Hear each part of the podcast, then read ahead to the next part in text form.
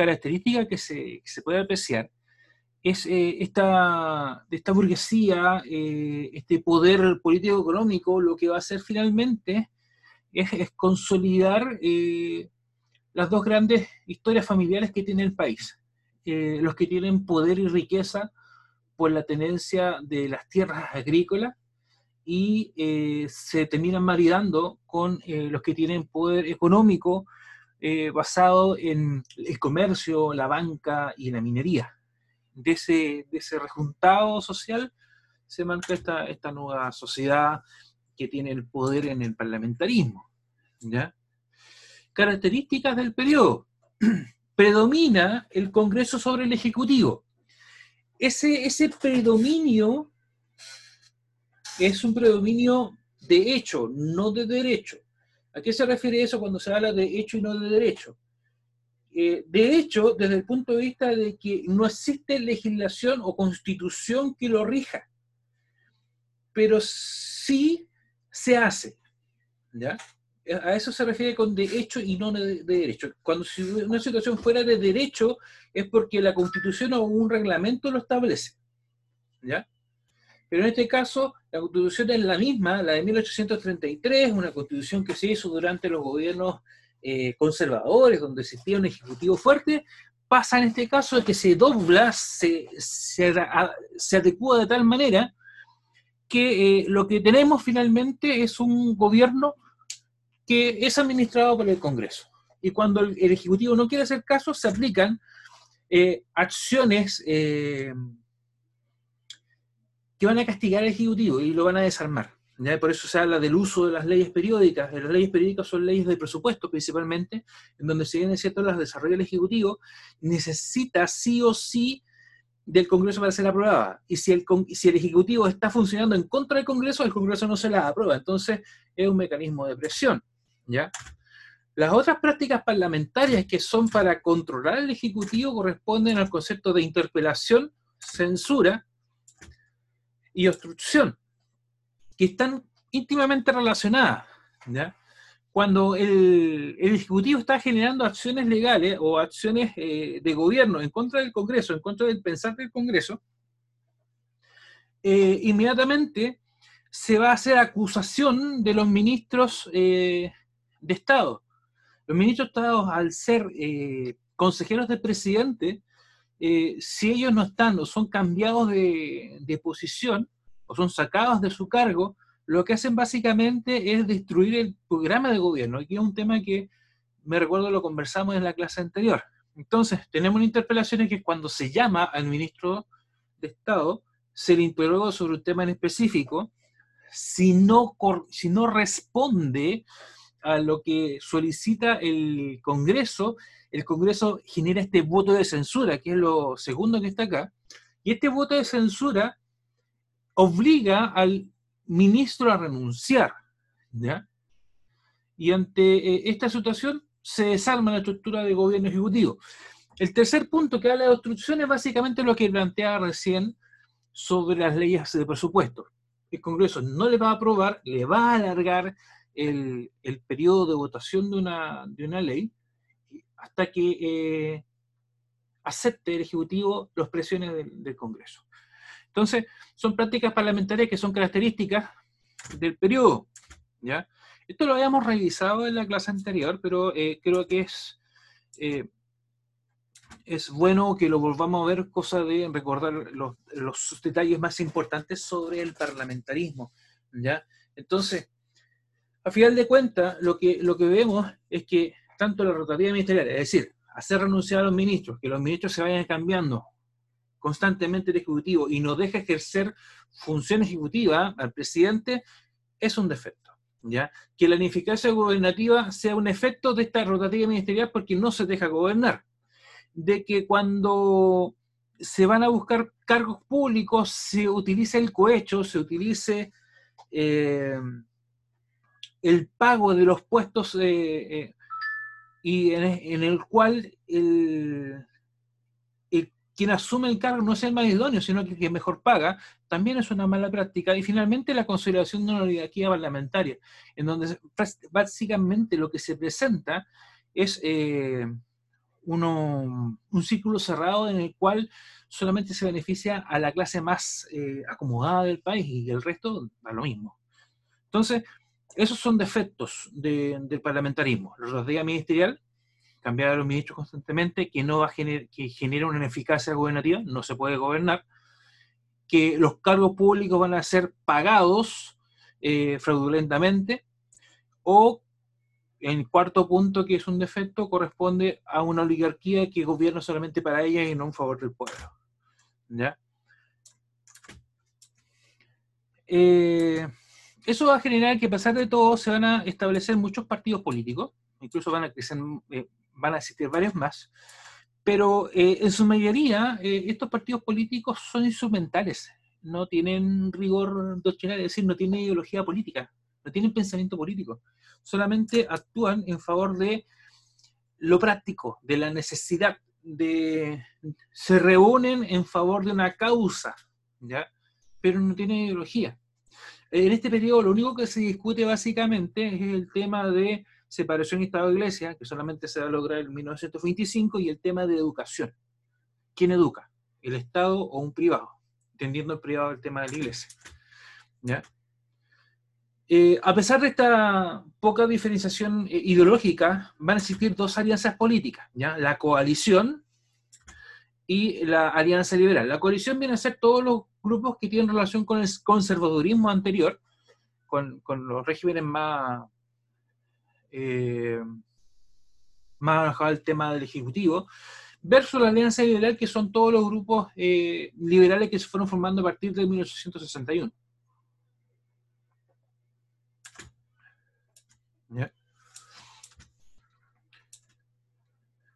En general, los partidos políticos eh, que existen en este periodo y las alianzas políticas que tienen que, eh, cuando se habla de temas sociales, eh, ellos no están ni ahí, no, les importa, no, no tienen opinión, ¿ya? de hecho, no les, solamente van a reaccionar a la a, las, a las huelgas obreras no, no reaccionan en favor del beneficiar al oro, sino que reaccionan en favor de la huelga obrera, que implican básicamente el detener las faenas.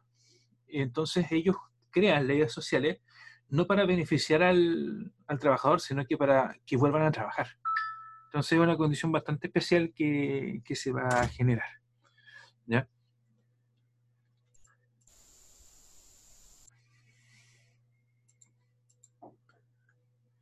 Eh, a pesar de, que se pueda analizar con bastante mala nota el, tema del parlamentarismo, eh, este estancamiento político va a generar indirectamente ciertos beneficios o ciertas virtudes. Eh, la continuidad y estabilidad de un régimen legal. la continuidad y estabilidad del régimen legal se valida básicamente desde la perspectiva de que un gobierno tranquilo eh, es igual a inversión económica eh, abundante. Ninguna potencia extranjera va a invertir en un país donde haya problemáticas políticas, donde haya agitación social. Entonces, para mantener esto, eh, tanto Congreso como Ejecutivo mantienen esta estabilidad del régimen legal. El equilibrio cívico-militar. tanto las Fuerzas Armadas como como la política, no hay una relación de desencuentro, por lo menos en un principio dentro del parlamentarismo. Eh, las Fuerzas Armadas, Ejército y Armada son, son lo suficientemente obedientes y, eh, no deliberantes, en donde, eh, a través de la cual son obedientes al Ejecutivo, entonces no hay complicaciones. Eso va a cambiar básicamente cercano a 1925, que va a provocar el fin de la República Parlamentaria. ¿Ya? Libertades públicas. Parece paradójica la situación, porque es en el periodo donde más eh, huelgas existen, huelgas y, matanzas existen en el país. Eh, las libertades públicas hablan básicamente de que se puede protestar. El Estado permite a la población reclamar, permite hacer marchas. Se complica el tema que para eliminar las marchas se aplica eh, fuerza bruta. Y aquí el, tema de las fuerzas civiles, fuerzas de control civil no existen, no existe policía, no existe carabinero, sino que es el propio ejército el que repele eh, toda acción que el Estado considere eh, atentatoria contra las libertades públicas. Entonces, eh, el ejército actúa con, con los implementos que tienen. Y los implementos que ellos tienen son implementos de guerra, no son de control civil. Entonces, eso va a generar principalmente que todos estos intentos de control por parte del ejército terminen en matanza. Finalmente, eh, y una de las cosas que, eh, que únicamente se va a destacar el, presidente de la República es en el tema de relaciones exteriores. El presidente de la República en la interna, en el gobierno interno del país, no tiene ninguna participación, no, no hace nada.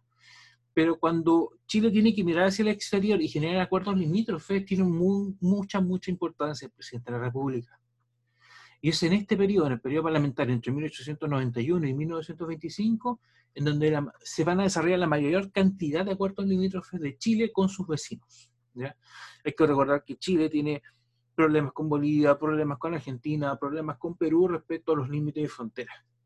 Tomar en consideración que la provincia de Tarapacá, la actual Iquique, era, territorio peruano, ¿ya? pero había que definir todo lo que correspondía a Tacna y Arica, para quién quedaba, en el caso de Bolivia, qué pasaba con eh, la región de Antofagasta, qué pasaba con la realidad del, del territorio, en el caso de Argentina, si había sido correctamente delimitado o no, el tema de la Patagonia. Eh, entonces, todos esos temas se van a buscar desarrollar y solucionar dentro de este periodo. Entonces, esos cuatro elementos, van a mostrarse como positivos dentro del periodo.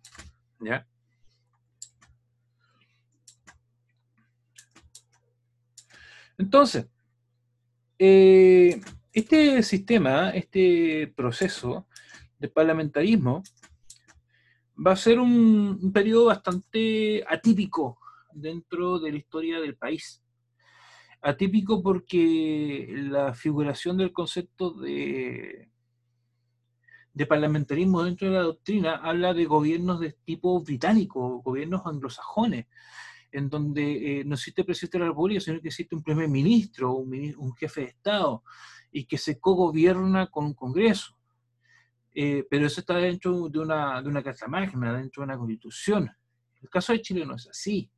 El caso de Chile es que hay una Constitución del 33 que establece separación del poder del Estado, pero en la práctica se establece un régimen eh, parlamentario. Entonces, es un, es un concepto atípico y eh, muchos historiadores hablan del concepto de parlamentarismo en la chilena, porque es un caso que solamente se da en este país, no se da en ninguna otra parte del mundo. Eh, acompañado al parlamentarismo, a, este régimen político, nosotros tenemos que ver qué es lo que pasa con el ámbito económico de, de este periodo. Y en el ámbito económico nosotros nos damos cuenta que tenemos muchos, muchos cambios. ¿ya? En el ámbito, económico nosotros tenemos que tomar en consideración que la riqueza económica del país siempre se va a establecer en, el uso de la tierra. ¿ya? En un primer momento, eh, este uso de la tierra relacionado a la agricultura, eh, pero a medida que vamos avanzando en el siglo XIX, en 1800, esta eh, riqueza de la tierra se va orientando al tema de la minería. En Chile se, produjo, se produjo primeramente plata en el mineral de Chañarcilla en el año 32, 1832, después se cambió a la matriz de carbón, se mezcló de manera incipiente con cobre, pero a partir de 1870 hacia adelante, uno de los grandes fuertes de, la producción minera va a ser el salitre. Eh, el salitre que va a terminar generando una guerra que nosotros conocemos como la Guerra del Pacífico. esta guerra del Pacífico, que en, otros, en otras latitudes también se le va a llamar la guerra del salitre. El resultado de esta guerra del Pacífico, eh, o las, mejor dicho, las consecuencias de la guerra del Pacífico, desde el punto de vista económico, son altamente beneficiosas para el país, porque Chile se queda prácticamente con toda la producción del salitre a nivel mundial. ¿ya? El gran productor de salitre en el mundo va a ser Chile. Y eso catapulta al país a ser un líder, no solamente latinoamericano, sino que considerado por algunos historiadores como un líder a nivel mundial, una potencia mundial. Eh, parece eh, en cierto sentido como irrisorio que Chile sea una potencia mundial del siglo XIX, pero no lo deja de ser. De hecho, van a existir incidentes a nivel internacional en donde Chile va a actuar como un, como un par. Eh, hay un incidente que, que, tiene relación con un barco norteamericano, en el cual dos marineros norteamericanos eh, bajan al paraíso y van a un bar y se emborrachan y se van a encontrar con, eh, con marinos chilenos, se van a, van a estar borrachos, se van a agarrar a coscacho y, uno, y unos marinos chilenos matan a un, a un marino norteamericano. Eh, ese incidente va a generar casi una guerra con Estados Unidos. Eh, y Chile iba a ir a la guerra en ese, en ese, en ese incidente. Eh, estuvo así Chile a la guerra con Estados Unidos. Chile, eh, Estados Unidos siendo una potencia mundial que venía recién saliendo de la guerra de secesión, una, guerra civil importante, que tenía gran poderío militar y gran poderío económico. Pero aún así Chile no, no le preocupa nada. Entonces Chile, desde el punto de vista económico y teniendo como respaldo el salitre, eh, se lanza como un gran ganador dentro de, de la posterior guerra del Pacífico. ¿ya? pero no es la única ganancia económica que tiene Chile a partir de la, de la guerra del Pacífico. Eh, el tema que estaba sucediendo en el centro-sur del país y que tiene relación con la Araucanía también es una ganancia económica. Hay que tomar en consideración que en el año, en la década del 60 y en, el y en la década del 80, el gobierno eh, chileno inicia procesos de pacificación de la zona de la Araucanía, donde la población mapuche queda reducida a pequeños espacios y los grandes territorios que tenía la población eh, mapuche eh, termina siendo para eh, capitales del gobierno o privados, en donde lo que se va a ejecutar en esos espacios territoriales es básicamente producción agrícola, ¿ya? Producción agrícola que sirve para alimentar a la población que está explotando la minería en el norte. Junto con ello, eh, surge otra, otro foco de, económico que tiene que ver con la industria, ¿ya? Pero al mismo tiempo es una industria que está ligado al tema salitrero. Dos tipos de industria. Una industria que es metalmecánica, que es de generar, creación de eh, infraestructura para la minería, y la otra industria que se va a crear es la industria de alimentos, ¿ya? Eh, una industria de alimentos que tiene una relación con la creación de productos enlatados, ¿ya? que tengan larga duración y sean de fácil transporte al norte del país. Y lo otro es la producción de bebidas alcohólicas. ¿ya? Eh, ¿Por qué la producción de bebidas alcohólicas? Porque duraba más en el tiempo. ¿ya? El tema de, de, transportar agua por largos tiempos hace que esa agua no sea potable, ¿ya? que genere microorganismos que son poco beneficiosos para, para la salud del ser humano.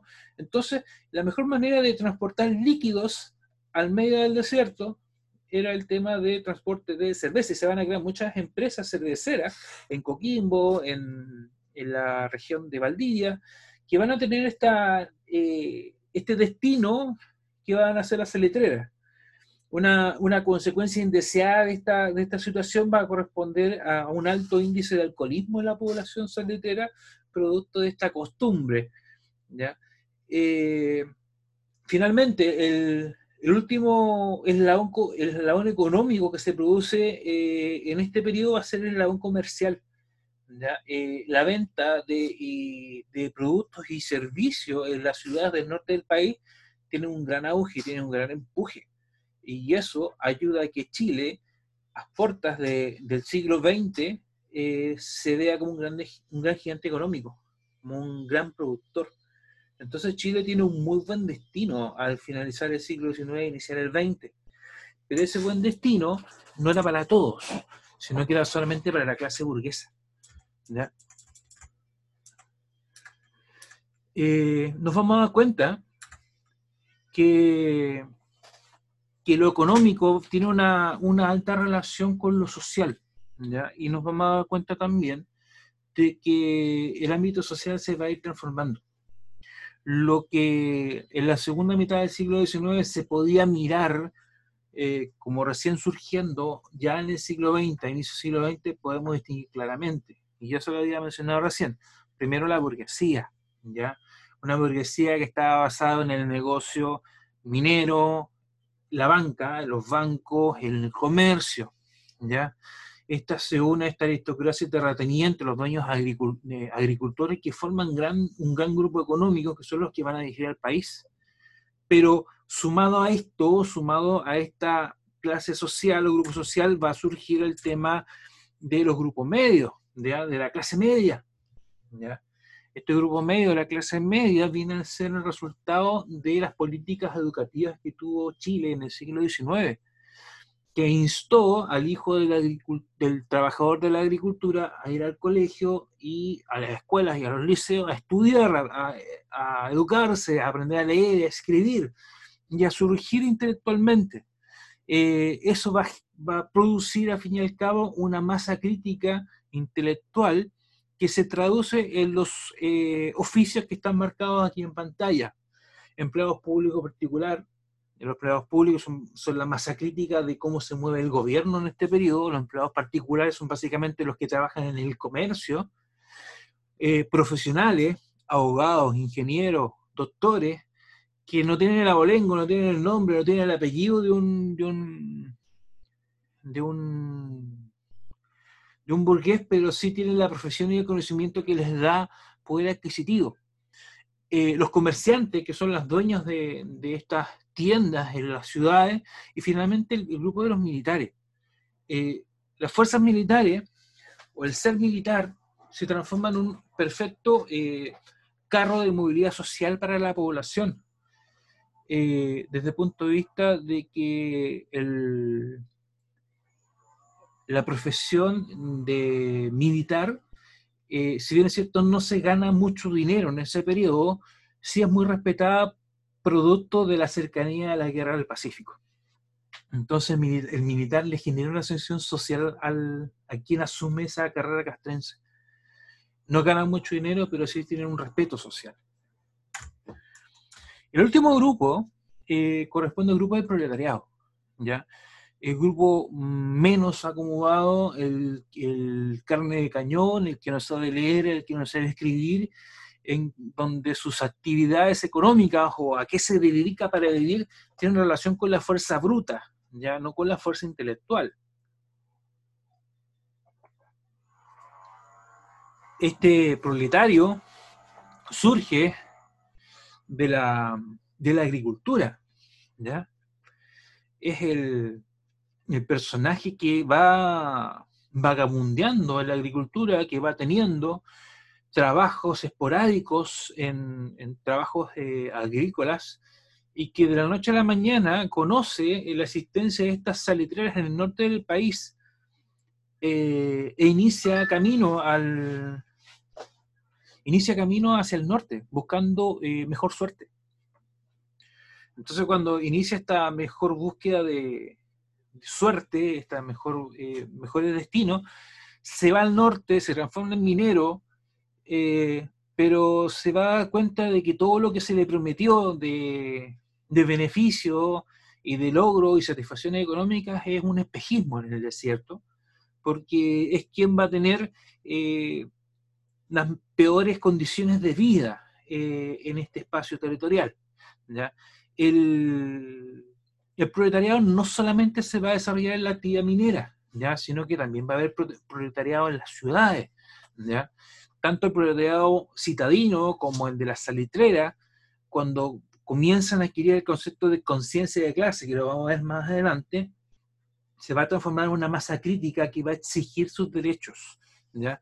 Y esa exigencia de sus derechos, a la postre, se va a transformar en lo que vamos a llamar cuestión social.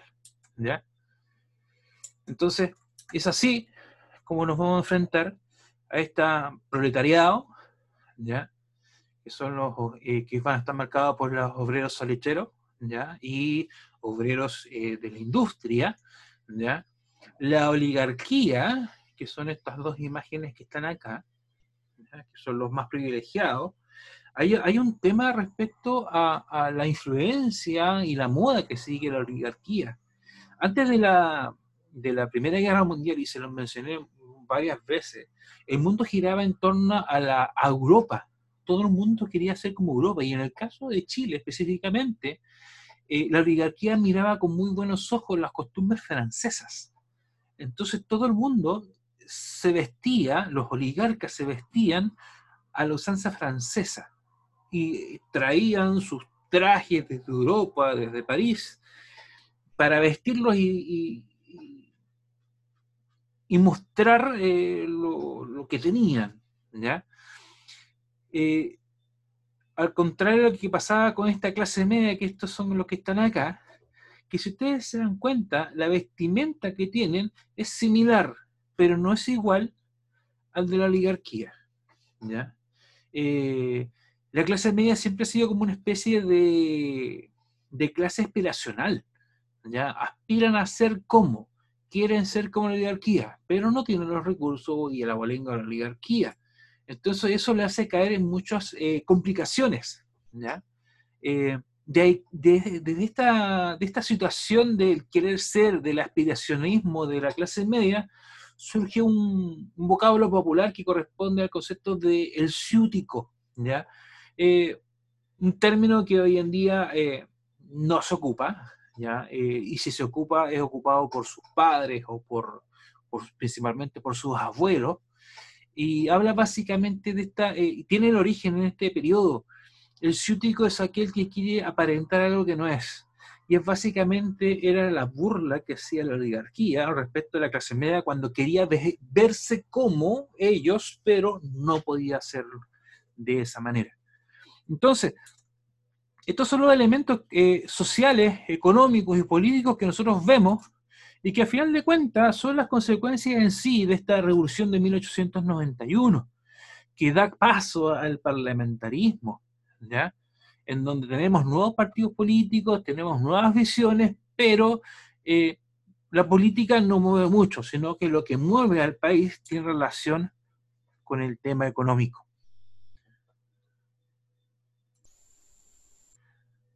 ¿Dudas, muchachos?